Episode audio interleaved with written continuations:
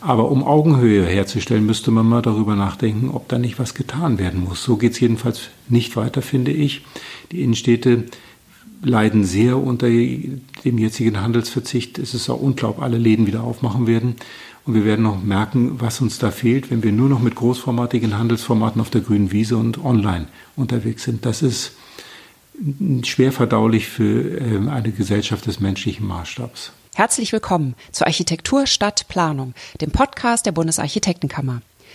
Sie hören die insgesamt achte Episode. Wir befinden uns in der zweiten Staffel und knüpfen inhaltlich an die erste Staffel an, die wir der Vorbereitung des Deutschen Architektentages 2019 gewidmet haben. Sie können alle Episoden nachhören unter www.bak.de Schrägstrich Baukultur Schrägstrich Podcast und auf allen gängigen Podcast-Kanälen wie Spotify, iTunes, Deezer etc. Die Themen, die für uns Planerinnen und Planer interessant sind, also unter anderem, wem gehört der Boden, wie sieht die lebenswerte Stadt aus, wie gelingt Inklusion, was muss für den Klimaschutz getan werden, wer entscheidet in der Planung, stehen heute natürlich unter einem anderen Licht Seit der Corona-Krise hat sich der Blick auf den öffentlichen Raum sowohl in der Stadt als auch auf dem Land gewandelt. Deshalb fragen wir anders. Was bedeutet die Krise für den öffentlichen Raum? Welche baulichen Maßnahmen wollen wir umsetzen, um in einer gesunden und lebenswerten Stadt zu leben? Wie können Planerinnen und Planer sich jetzt einbringen und ist dies eine gute Zeit für Utopien? Heute spreche ich dazu mit Rainer Nagel. Er ist Vorstandsvorsitzender der Bundesstiftung Baukultur in Potsdam, unter anderem Mitglied der Deutschen Akademie für Städtebau und Landesplanung und Lehrbeauftragter an der TU Berlin im Bereich Urban Design. Mein Name ist Kerstin Kunekat. Ich führe die Interviews dieser Podcast-Reihe und meine erste Frage an Rainer Nagel bezog sich auf eine Aussage von ihm über Baukultur. Nämlich, dass Baukultur die Qualität unseres Alltags bestimme. Und zwar, wie wir wohnen und arbeiten, wo wir uns zu Hause fühlen. Ich fragte ihn, inwieweit wird die Corona-Krise genau das verändern, wie wir wohnen und wie wir arbeiten? Das weiß man noch nicht. Es könnte auch sein, dass wir zurückfallen in, in die Gewohnheiten, die wir vorher hatten, also quasi alles wie vorher. Aber es deutet sich jetzt an, dass wir doch einige Erfahrungen machen, die uns prägen und die vielleicht dazu führen, dass wir dann nachhaltig unsere Gewohnheiten ändern, unser Wohnen, unser Arbeiten unseren Aufenthalt im öffentlichen Raum. Und ähm, was dafür spricht, ist, dass wir stärker merken, wie Wohnen und Arbeiten zusammenpassen, dass wir einerseits im Homeoffice ähm, einiges erledigen können, andererseits aber merken, dass das auch eine Überbelastung ist für viele Wohnsituationen, dass wir also höhere Flexibilität in unseren Wohnungen brauchen, stärkere Rückzugsmöglichkeiten, auch mal ein abgegrenztes Gespräch führen zu können.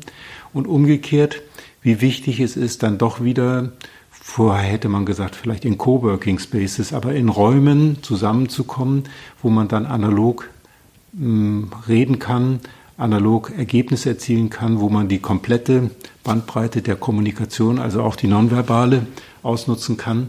Und insofern kann ich mir glauben, kann, glaube ich, dass wir flexibler mit diesem Thema Wohnen und Arbeiten umgehen werden und dass es eine höhere Varianz gibt und allerdings hier wieder, also zu Hause wie im Büro in Anführungszeichen oder im, im Architekturbüro dann in dem Fall ähm, eine Raumqualität eine größere Bedeutung haben wird. Im Moment ist ja das ähm, Modell, man lebt in seiner Wohnung, man pendelt zum Arbeitsplatz. Das heißt, man verbraucht so und so viel Quadratmeter zu Hause. Das ist ja auch ein Thema der Bundesarchitektenkammer immer wieder. Äh, die Frage, wie viel Raum darf das Individuum in der Stadt sozusagen einnehmen und äh, könnte man den Wohnraum auch wieder verkleinern. Und jetzt durch die Krise kam ja auch die Frage dazu, ähm, kann man nicht auch diesen, diese Quadratmeter, die man dann entfernt vom Arbeitsplatz auch noch einnimmt, nicht auch noch äh, reduzieren. Aber da sehen Sie, wenn ich das richtig raushöre, auch einen Nachteil, weil die Begegnung an sich wichtig ist. Also, dass Menschen sich treffen wollen, sieht man ja auch im öffentlichen Raum. Ähm, dadurch ist er Sehnsuchtsort geworden. Man geht raus, man versucht wenigstens Blickkontakte zu haben. Das funktioniert so ab 60, 70 Metern und dann je näher, desto besser. Und wenn das ganz fehlt, dann fehlt auch ein Stück weit unsere ja, soziale Kommunikation, soziale Orte, die wir dringend brauchen.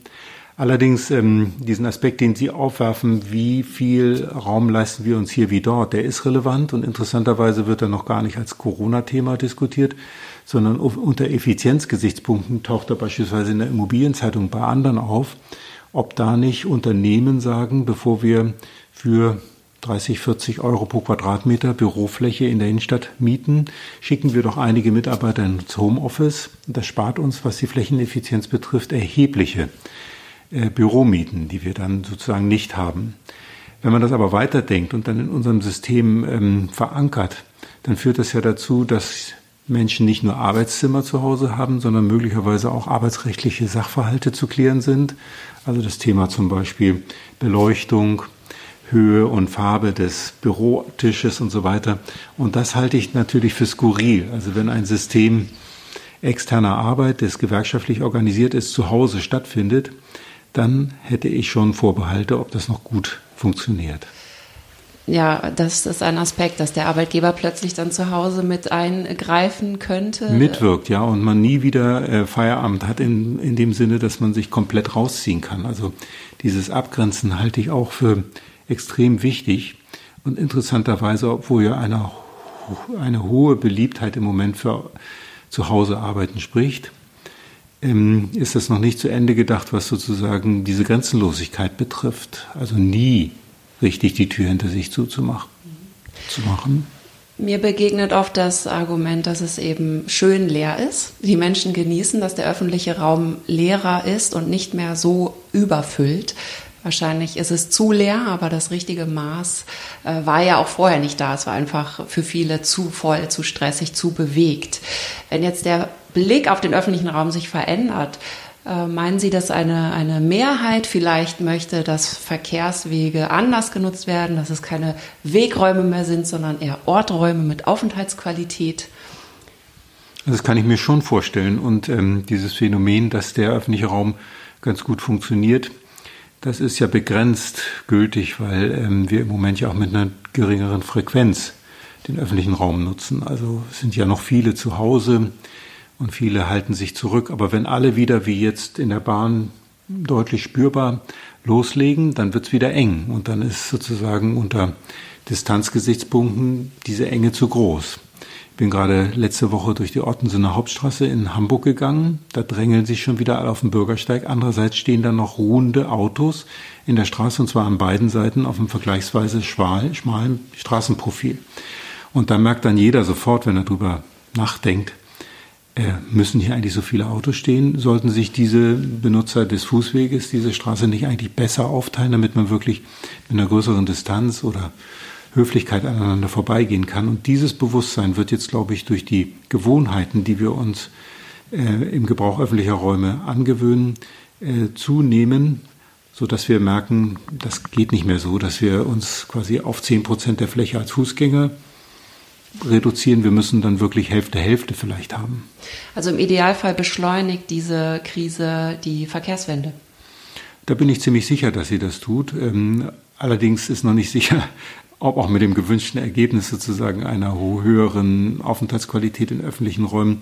Also im Moment wird wiederum übersehen, dass sich junge Leute auch gerne mal wieder ein Auto kaufen, weil sie merken, es ist doch vom Cocooning her, also vom Geschütztsein im im Auto selbst angenehmer als mit dem öffentlichen Nahverkehr zu fahren.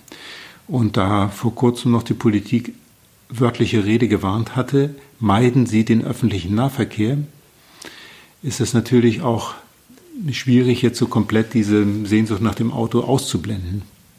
Also noch ist ein bisschen offen, ob das auch wirklich gut kanalisiert wird. Aber wenn es dazu kommt, wie wir vermuten, dass es reflektiert stattfindet, dann wird der öffentliche Raum als Wert zunehmend erkannt, und zwar für Fußgänger und Radfahrer und dann erst für Nahverkehr und Individualverkehr. Der öffentliche Raum wird in der Krise zum Politikum. Welche Defizite hat die Stadt im Hinblick auf die Austauschbarkeit vielleicht und die Identität der Stadtquartiere? Also es gibt, gibt schon natürlich viele Orte in der Stadt, wo man, wenn man da mit offenem Blick rumgeht, sagt, das könnte auch besser aussehen, aufgeräumter aussehen, nicht so vernachlässigt, nicht so sehr, ich sage ruhig mal, autogerecht. Vieles, was man in der Stadt beobachtet, wenn man sich die Frage stellt, warum ist das so, wie es ist, wird man als Antwort wahrscheinlich die Begründung kriegen, weil das autogerecht funktionieren muss. Deshalb stehen hier Poller, Verkehrsschilder, deshalb gibt es reduzierte Fuß- und Radwege, breite Fahrbahnen, deshalb gibt es Abbiegestreifen, große Schilderwälder und so weiter. Und äh, diese achtlosen Räume, die auch aus baukultureller Sicht natürlich ein Problem darstellen, die könnte man systematisch verbessern und die finden ja eigentlich als Verkehrsraum da statt, wo die Stadt Verbindungswege sucht, also Straßen zum Beispiel. Der Sozialraum funktioniert ja phasenversetzt zum Verkehrsraum. Also zwischen den großen Straßen sind die Quartiere und die sind da weniger von betroffen. Aber was sich verbessern könnte, ist, dass sich Verkehrsraum und Sozialraum stärker harmonisieren, was auch die baukulturelle Qualität betrifft. Welche Handlungen beeinflussen und fordern die Stadträume besonders? Gerade jetzt in der Entschleunigung verändert sich ja das Handeln der Menschen. Welche Handlungen haben die Stadt vorher beeinflusst und dominiert? Und könnte sich das ändern dadurch, dass ein Innehalten stattfindet? Ja, darüber denke ich auch nach, ob äh, quasi nachhaltig sich unser Verhalten in der Stadt ändert. Also was ich schon festgestellt habe, es gibt eine größere Achtsamkeit eigentlich müsste man fast sagen, es gab eine größere Achtsamkeit, das geht schon wieder ein bisschen verloren. Es gibt eine stärkere Harmonisierung von Geschwindigkeiten im Sinne von langsamer, was wohltuend ist. Ähm, es gibt auch mehr Rücksichtnahme, Solidarität könnte man sagen, aber es gibt auch schon erste Anzeichen, dass sich das wieder auflöst und dass so eine gewisse Ruppigkeit wieder einsetzt. Insbesondere in Berlin ist mir das aufgefallen. Und ähm, die ersten, die dann sozusagen wieder rabiat mit dem Fahrrad unterwegs sind oder mit dem Auto dazwischen preschen, die fallen noch auf und da sagt man, hups, was soll das denn jetzt hier? Haben die nicht mitgekriegt, dass wir ein bisschen rücksichtsvoller miteinander umgehen? Da merkt man aber eigentlich umgekehrt, wie störend das in Wirklichkeit ist. Und wir überlegen ja auch mit dem Thema Baukulturbericht öffentliche Räume, ob es nicht ein Knigge für den öffentlichen Raum geben müsste, könnte, der dann zum allgemeinen Maßstab wird. Liegt natürlich immer an den Menschen. Eigentlich gibt es das in der Straßenverkehrsordnung. Rücksichtnahme aufeinander, findet aber nicht so statt. Also es wäre wünschenswert, wenn wir ein stärkeres Bewusstsein dafür ausbilden, dass es ja, eine Rücksichtnahme aufeinander braucht, gerade in öffentlichen Räumen. Und Städte sind sehr unterschiedlich und vielleicht können wir uns an den positiveren Beispielen orientieren und nicht an den ruppigen Städten. Ja, das ist wirklich ein guter Punkt. Und in Berlin ähm, sprießen ja jetzt die ganz breiten Radwege aus dem Boden. Es werden dreispurige Autostraßen zu zweispurigen ummodelliert und eine Bahn ist plötzlich für Radfahrer frei. Man fragt sich, man würde sich unter normalen Umständen fragen, wie ist das möglich? Meinen Sie, das bleibt so oder wird es nach der Krise wieder gestrichen und für die Autos freigegeben? Also ich glaube, dass einige dieser äh, Verkehrsbeziehungen so bleiben werden, weil es einfach sachgerecht ist. Da drängeln sich dann eben nicht mehr so viele Fahrradfahrer auf kleinem Weg. Und von der Personenzahl, von der Verkehrskapazität ist das ja auch begründbar, gut begründbar. Allerdings ähm, ist noch nicht viel gewonnen, wenn jetzt im System wiederum räumlich getrennt, mechanisch ein Verkehrsweg für, für Fahrradfahrer ausgewiesen wird, statt für Autos und die mit gleicher, sagen wir, Ellenbogenkraft dann ihre Räume da wahrnehmen, Langbrettern, rücksichtslos und so weiter. Es kommt ja im Grunde darauf an, dass man ohne große Kennzeichnung, ohne große Gliederung von Verkehrsflächen ein gemeinsames Miteinander in der Stadt organisiert in öffentlichen Räumen. Und das alles, was sozusagen territorial zuweist, abgrenzt, eine scheinbare äh, Freiheit äh, der Mobilität und ein Anrecht, hier Raumeigener zu sein, ähm, generiert, ist problematisch und alles, was sozusagen rücksichtsvolles Verhalten auslöst, ist hilfreich. Es entsteht ja auch der Eindruck, dass die Raumgestaltung aus dem Interesse auch wieder der Handlung entsteht und weniger aus der der ähm, der menschlichen Perspektive, sage ich jetzt mal. Es klingt vielleicht ein bisschen pathetisch, aber wenn ich jetzt zum Beispiel an den Handel denke, Handel und wirtschaftliche äh, Komponenten bestimmen ja eigentlich den, den Fluss, den die Menschen durch die Stadt nehmen. Ein, ein Shoppingcenter ist ein Magnet und viele Ströme gehen dahin und gehen wieder weg. Jetzt, da alles geschlossen ist, ähm, befinden sich alle im Internet und bestellen. Und was bedeutet das wiederum für die Stadt, wenn der Onlinehandel den normalen Handel ablöst? Und welche Transformation könnte stattfinden, wenn Leute auf einmal sich gar nicht mehr so großartig um Einkaufen kümmern, eben weil es äh, draußen nicht mehr die Gelegenheit dazu gibt. könnten nicht andere Handlungen wieder wichtiger werden? Na, wir brauchen auf jeden Fall für unsere Innenstädte, häufig historische Innenstädte und ähm, Städte, die Identität und Charakter unseres gemeinsamen Zusammenlebens prägen, brauchen wir frequentierte Nutzungen. Das ist in der Regel Handel, das stimmt, kann auch Kultur sein, Gastronomie ist gewachsen, eine Mischung von Arbeit und Wohnen bringt Frequenz. Ähm, das ist alles wirksam und Handel, stationärer Handel ist nicht nur ein Frequenzgeber, sondern auch häufig, ich sagte vorhin schon, ein sozialer Ort des Austausches, gerade in kleinen Gemeinden, wenn da ein Laden fehlt oder eine Kneipe, dann ist sozusagen die Öffnung zur Welt weg, dann reduziert sich alles auf das eigene Zuhause und das soziale Netzwerk. Dass das problematisch sein kann, weiß man, dass ja einige computeraffine Jugendlichen, Nerds nur noch zu Hause sitzen und deren Sozialverhalten auch langsam für die Gesellschaft ein Problem werden könnte. Ich glaube, dass der Onlinehandel gerade von Jugendlichen, aber auch von denjenigen, die sich das bequem machen, nicht zu Ende gedacht ist. Der führt ja nicht nur zur Vereinsamung, sondern auch zu Handels- und Betriebsformen, Amazon-Hochregallager auf der grünen Wiese, die wiederum für die Stadt nicht verträglich sind. Und ich würde nicht ganz so weit gehen wie Richard Daniel Precht, der sagt, er würde den Onlinehandel mit 25 Prozent gegenüber dem stationären Handel zusätzlich besteuern. Aber um Augenhöhe herzustellen, müsste man mal darüber nachdenken, ob da nicht was getan werden muss. So geht es jedenfalls nicht weiter, finde ich. Die Innenstädte leiden sehr unter dem jetzigen Handelsverzicht. Es ist auch unglaublich, alle Läden wieder aufmachen werden. Und wir werden noch merken, was uns da fehlt, wenn wir nur noch mit großformatigen Handelsformaten auf der grünen Wiese und online unterwegs sind. Das ist schwer verdaulich für ähm, eine Gesellschaft des menschlichen Maßstabs. Ich möchte mal zu der Frage der Baukultur und dem öffentlichen Raum kommen und der Frage nach der Zeit. Gute Architektur braucht Zeit normalerweise. Und äh, die Krise hingegen erfordert schnelles Handeln. Was genau muss jetzt eigentlich sehr schnell gehen in dieser Zeit der Entschleunigung? Naja, also bezogen auf das Krisenmanagement äh, ist Architektur natürlich jetzt kein, kein Handlungs, keine Handlungsebene, sondern vielleicht die flexible Umnutzungsmöglichkeit öffentlicher Räume, die ähm, flexible Nutzung vorhandener Gebäude, das kluge Managen von Baustellen, sodass da weitergearbeitet werden kann, was ja stattfindet. Also ich glaube, dass wir jetzt ähm, hinsichtlich von Architekturentwicklung mit temporärer, ephemerer Architektur dieser Krise direkt begegnen, ähm, ist wahrscheinlich nicht sachgerecht, weil zwischen Aufkeimen dieser Phänomene und sozusagen der vermuteten Entwarnung Ende des Jahres ist ja noch nicht mal ein Jahr vergangen, also das ist kein Maßstab für Architekturentwicklung. Wohl aber die Erkenntnis, ähm, wie man Krisenmanagement auf dieser Basis machen kann. Und zwar räumlich, baulich, ähm, aber auch freiraumbezogen.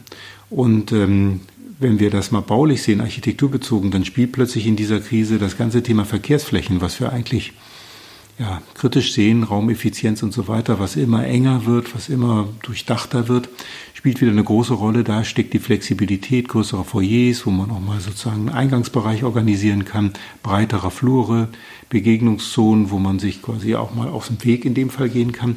Und diese Flexibilität in der Raumnutzung, die wird uns architektonisch wahrscheinlich bleiben. Welche Rolle fällt denn den Planerinnen zu, diese äh, Zeit auch zu nutzen, um vielleicht freier zu denken, utopisch zu denken sogar und in eine besonders gute Zukunft zu denken und vielleicht auch die eigene Relevanz zu stärken, indem sie sich einbringt. Also utopisch denken ist auf jeden Fall gut und richtig. Es gibt ja auch sozusagen Zukunftsfantasien, die eher in die negative Richtung dystopischen Denkens gehen. Ähm, Verschwörungstheorien haben im Moment auch Konjunktur. Und da halte ich gar nichts davon, dass man jetzt anfängt, irgendwie zu orakeln, wie sich die Stadt negativ entwickeln könnte, sondern es geht jetzt wirklich darum, ähm, mit den Talenten, die wir jetzt in der Krise auch beweisen, gute Stadt zu bauen. Und die ähm, physischen, planerischen Chancen sehen wir ja konkret. Wir haben beim Verkehr schon angefangen. Es geht um gemischte Quartiere, wo wir enger sozial im Austausch befindlich miteinander arbeiten und leben können. Es geht um die Reduzierung von Flächenverbräuchen in dem Zusammenhang, weil auch das Flächenverbrauchsthema in der ganzen Kaskade dessen, was damit verbunden ist, bis hin zu Biodiversität und Stabilität unserer gebauten oder kulturbezogenen Landschaften. Das spielt eine große Rolle jetzt auch für diese Krisen. Und insofern würde ich sagen, Planer können ähm, stärker noch auf die Maßstäblichkeit von Nutzern bezogen und die Nutzererfahrung, die sie selber in der Krise machen, Architektur weiterentwickeln und ein Stück weit aus technokratischen Zusammenhängen zurückgehen. Das betrifft Funktionen, das betrifft aber auch Materialien und äh, Formen und das betrifft natürlich das ganze Thema des klimatischen Wandels, das jetzt wieder aufkeimt, nachdem die Krise dann irgendwann abebbt, wird man merken, das wichtigste Thema in dem Zusammenhang, das übrigens ursächlich auch miteinander zu tun hat, ist der Klimawandel und unsere Verletzlichkeit, die daraus entsteht. Jetzt äh, gibt es ja das ein oder andere Ko ähm, Konjunkturprogramm. Sollte man Konjunkturprogramme an Qualitätsstandards koppeln? Oder wie sonst gelingt die Qualitätssicherung der Planung? Also man muss Konjunkturprogramme an Qualität koppeln, bin ich ganz sicher. Aber wir müssen nochmal unterscheiden. Vieles, was im Moment diskutiert wird, ist kein Konjunkturprogramm, sondern sind Hilfsprogramme. Das sehe ich auch sofort ein, dass da, wo richtig sozusagen Not ist, geholfen werden muss, indem man, was weiß ich, ein ausfallendes Geschäft kompensiert oder eine finanzielle Basis schafft, da wo die wirtschaftliche Basis komplett weggebrochen ist. Das ist noch kein Konjunkturprogramm. Konjunkturprogramm muss sich entscheiden, ob es den Konsum anzettelt, im Sinne von Dingen kaufen, die ich brauche oder vielleicht auch nicht brauche, oder ob es in die Zukunft investiert, das heißt Bildung, Infrastruktur, Themen, die unsere Gesellschaft erkennbar verändern und gleichzeitig Effekte für Klima oder für unser Zusammenleben generieren. Und deshalb würde ich Konjunkturprogramme zum Beispiel in die Richtung der Investition und nicht des Konsums lenken. Das heißt keine Abwrackprämie für Autos, aber unsere Infrastruktur angucken und überlegen, ob, man nicht, ob nicht die eine oder andere Brücke saniert oder vielleicht sogar als Ersatzneubau neu gebaut werden könnte, um dann auch neue Wege zu schaffen, Nahraummobilität fördern und so weiter. Also das, was uns letztlich für die nächste kommende Krise noch stabiler aufstellt. Und dafür braucht es Qualitätsmaßstäbe natürlich. Ähm, wenn man viel Geld ausgibt, zum Beispiel für Beton, dann ist wichtig, in welchem, also Gebäude, dann ist wichtig, in welchem, äh, in welcher Gestaltqualität, mit welchem Verfahren, mit welchem architektonischen, gestalterischen Anspruch das dann letztlich auch umgesetzt wird. Ich würde nie Architektur über Masse beschreiben, sondern nur über Qualität. Wir haben eben schon über die gemischten Quartiere und die gemischte Nutzung gesprochen. Ich wollte noch mal ähm, eine Frage dazu stellen, die ich mir hier notiert hatte. Ähm, die Handlungsempfehlungen des Baukulturberichts 2018-19 zielen darauf ab, durch kluge Bestandsentwicklung Ressourcen zu schonen und baukulturelle Qualitäten zu sichern. Empfohlen wird außerdem, gemischte Quartiere weiterzubauen, um Flächenverbrauch zu reduzieren und die Nutzungsvielfalt zu erhöhen. Wir haben schon drüber gesprochen, aber ich frage jetzt nochmal, verändert die Krise das Bewusstsein für dieses Thema? Ich meine auch im Sinne von ähm, nicht nur bei den Planerinnen und Planern, die das Ziel ja auch schon vorher verfolgt haben im Idealfall, äh, sondern auch bei den Bewohnern, bei den Nutzern eben, bei allen, also auch die, die partizipieren sollen hm. bei der Entwicklung ihres Viertels. Ja, es ist noch nicht sicher, ähm, wie die Krise das Bewusstsein hinsichtlich der Siedlungsform und der Konsequenzen daraus beeinflusst. Im Moment haben wir das Paradox, dass das, was eben nicht gemischte Quartiere ausmacht, nämlich Einfamilienhausgebiete, das, was ähm, nicht Nahverkehr und Dichte bestimmt, sondern Individualverkehr, der dann irgendwie als Pendler ins Einfamilienhaus äh, fährt, dass das Konjunktur hat. Diejenigen, die zu Hause im Garten sitzen, sich mit Nachbarschaften verabreden, dass die Kinder miteinander spielen, in Baugebieten leben, die sind eigentlich Gewinner, die sagen unter uns, wir merken das gar nicht mit Corona. Hier ist alles normal. Und deshalb ähm, kann es sein, dass das Furore macht. Ich sage nochmal, ähm, die Automobilindustrie braucht eigentlich keine Förderung, weil plötzlich auch junge Leute erkennen, dass ein Auto ganz attraktiv ist, im Übrigen sehr günstig im öffentlichen Raum abzustellen und damit ein privater Raum im öffentlichen Raum sozusagen bezahlbar ist. Also ob die Erkenntnis, dass wir auch weiterhin gerade für unsere qualitätsvollen Räume äh, gemischte Quartiere brauchen, dass wir Dichten brauchen, dass wir eine Minimierung von Individualverkehr brauchen, weil es einfach ansonsten klimaschädlich und in der Konsequenz zu einer nächsten Krise führt. Das wissen wir noch gar nicht. Es ist nicht ausgemacht. Es könnte sogar sein, dass einige Mechaniken in die Gegenrichtung führen. Zum Beispiel eine Fehlförderung könnte das äh, auslösen. Die Mehrheit sitzt aber ja doch in ihrer Wohnung und ähm, in der dichteren Variante des Wohnens und hat meistens doch nicht das Haus äh, am Rande. Ähm, ich dachte auch, dass die vielleicht eine Gruppe sein könnte, die das sehr zu schätzen weiß, wenn man sich für ihre Belange einsetzt, dass es vor der eigenen Haustür eben, dass es da Platz und Raum gibt für das Treffen mit den anderen. Mhm. Es ist mir zum Beispiel genau um die Osterferien herum aufgefallen. Es waren alle da, die sonst wegfahren. Ich fahre auch normalerweise weg. Und ähm, das hat auf einmal, ein, obwohl wir Abstand gehalten haben, dieses kleine Quartier ganz anders belebt. Man ist ganz anders aufeinander zugegangen, weil man da war. Hm. Also das ist richtig. Ähm, ich will jetzt gar nicht über Mengen reden. Ich glaube schon, dass sehr viele Menschen mehr als äh, im Geschosswohnungsbau tatsächlich in Einzelhäusern leben und auch das Einfamilienhaus leider immer noch sehr starke Konjunktur hat. Aber es stimmt, in gemischten Quartieren, in dichten Städten, wo ja auch kollektive Erfahrungen gemacht werden, die über Medien sehr relevant sind, ähm, schätzt man plötzlich den Austausch die hochqualitätsvollen öffentlichen Räume im Nahbereich, den kurzen Spaziergang zum Park, das sind richtige Sehnsuchtsorte geworden und das zeigt auch, welche Qualität da drin steckt oder stecken muss. Andererseits, ähm, wer kann, hat einen Weg gesucht zu seinem Zweitwohnsitz auf dem Land. Auch gerade die Berliner sind ja in ihre Datsche nach Brandenburg gefahren. Und ich glaube, dass lang anhaltend auch gesehen wird, dass es durchaus interessant ist, im Sozialraum einer kleineren oder mittleren Stadt zu leben, dass wahrscheinlich auch Polyzentralität dieser kleineren Orte Konjunktur kriegt. Das darf jetzt allerdings nicht so passieren, dass es die Empfehlung von Virologen ist, bleib in deinem geschützten kleinen Raum.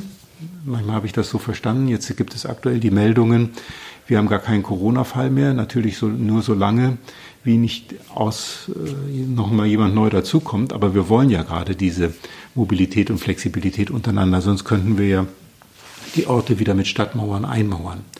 Und da sehe ich eher die Gefahr, dass, ähm, dass diese Abwend das Abwenden von globalisierenden Tendenzen so weit geht, dass man sagt, wir wollen aber hier wirklich komplett für uns bleiben. Und das geht sowohl in der Kleinstadt als auch im kleinen Stadtquartier nicht. Man muss immer offen sein für, für Wechsel, für Austausch, für neue Menschen, die dazukommen. Und das ist ähm, eine Herausforderung, die wir dann unabhängig vom, vom, vom Lebensort ähm, baulich und kulturell lösen müssen. Ja, Trotzdem hatte ich auch das Gefühl, dass es ähm, dieses Zurückgeworfensein auf diesen einen Raum, ähm, dass es auch eine Besonderheit ist und ähm, auch eine, eine schön, einen schönen Aspekt da reinbringt, der vorher gar nicht da war. Vielleicht hat man sein Glück vorher woanders gesucht, weil es vor der eigenen Tür nicht so schön ist, weil das halt eine Durchfahrtsstraße ist oder wie auch immer. Und ähm, auf einmal werden auch grüne Flecken wahrgenommen, die ebenfalls nicht sonderlich schön sind, die aber nun mal im Vergleich zu sonst, was vielleicht da ist, ähm, eine Oase auf einmal darstellen. Mhm. Und dass ich dachte, daraus könnte vielleicht ein Bewusstsein entstehen für die, für die äh, im kleineren Maßstab. Ja, das stimmt. Jeder hat seinen Nahraum nochmal neu entdeckt. Ähm, teilweise Dinge, die er gar nicht kannte, nur um die Ecke besucht. Andererseits fand schon auch ein oder findet schon auch ein Abstimmen mit den Füßen statt und ähm, diejenigen Orte, die besonders beliebt sind, Parkanlagen, Promenaden, Wasserzonen sind ähm, und, und hochwertig gestaltet sind, sind dann sozusagen Sehnsuchtsorte, an die alle streben. Die alte Erkenntnis in Berlin, der Sommer kann sehr heiß werden, sucht ihr einen Wohnort in der Nähe einer Parkanlage, hat jetzt besondere Bedeutung und diejenigen, die in Nähe zum Park wohnen, die sind durchaus privilegiert, allerdings nicht im Sinne von äh, wirtschaftlich privilegiert, sondern die haben die Exklusivität einer Inklusion im Park, weil das ist ein öffentlicher Park. Ähm, ich glaube, wir brauchen diese Erkenntnis, dass wir nahraumbezogene, hochwertige Räume jetzt auch künftig weiter schaffen müssen und dass wir ähm, ähm, ja, den Menschen hier direkte Bezüge auch äh, einrichten können, die wir weiter qualifizieren. Es ist ja auch so, dass man selbst auf Deutschlandfunk Kultur mehr Architekten jetzt hört, ähm, was ich ganz gut finde. Und ähm, das war, glaube ich, ähm, Wolf Prix, der das gesagt hat, äh, dass ähm, diese Zeit nicht einen Scheideweg darstellt, wie in der Moderne, als aus Hygienegründen die Bauweise komplett verändert wurde von den Mietskasernen zu äh, Luft, Licht, Sonne. Mhm. Ähm, was meinen Sie, könnte man nicht doch vielleicht sagen, ja, es ist ein Scheideweg? Also man kann es ja mal durchspielen und, und wie könnte das aussehen? Oder anders gefragt, welche Veränderungen würden Sie sich wünschen, was man daraus macht? Ja, so ein echter Scheideweg ähm, hinsichtlich äh, städtebaulicher Idealvorstellungen ähm, sehe ich auch nicht. Da hat auch Niklas Mark quasi aus den Pandemien von Cholera über spanische Grippe die er ja aufs Bauhaus bezogen hat, gesagt hat, deshalb sehen die Häuser weiß und klinisch aus. Ich finde, das geht ein bisschen zu weit in der, in der Interpretation.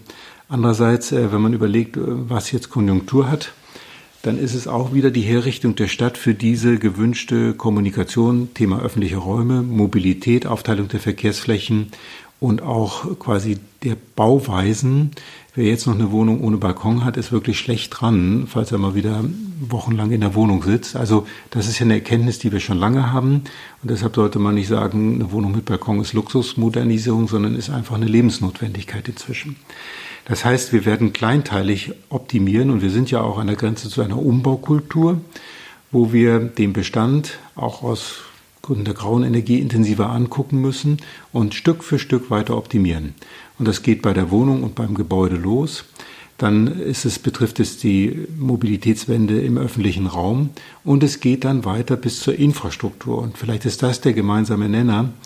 Hausmann, Hobrecht, Tschada und so weiter haben ja nicht nur Städte und Stadterweiterung gegliedert, sondern vor allen Dingen ausgerichtet nach Infrastrukturelementen. Stadtentwässerung spielt eine ganz große Rolle.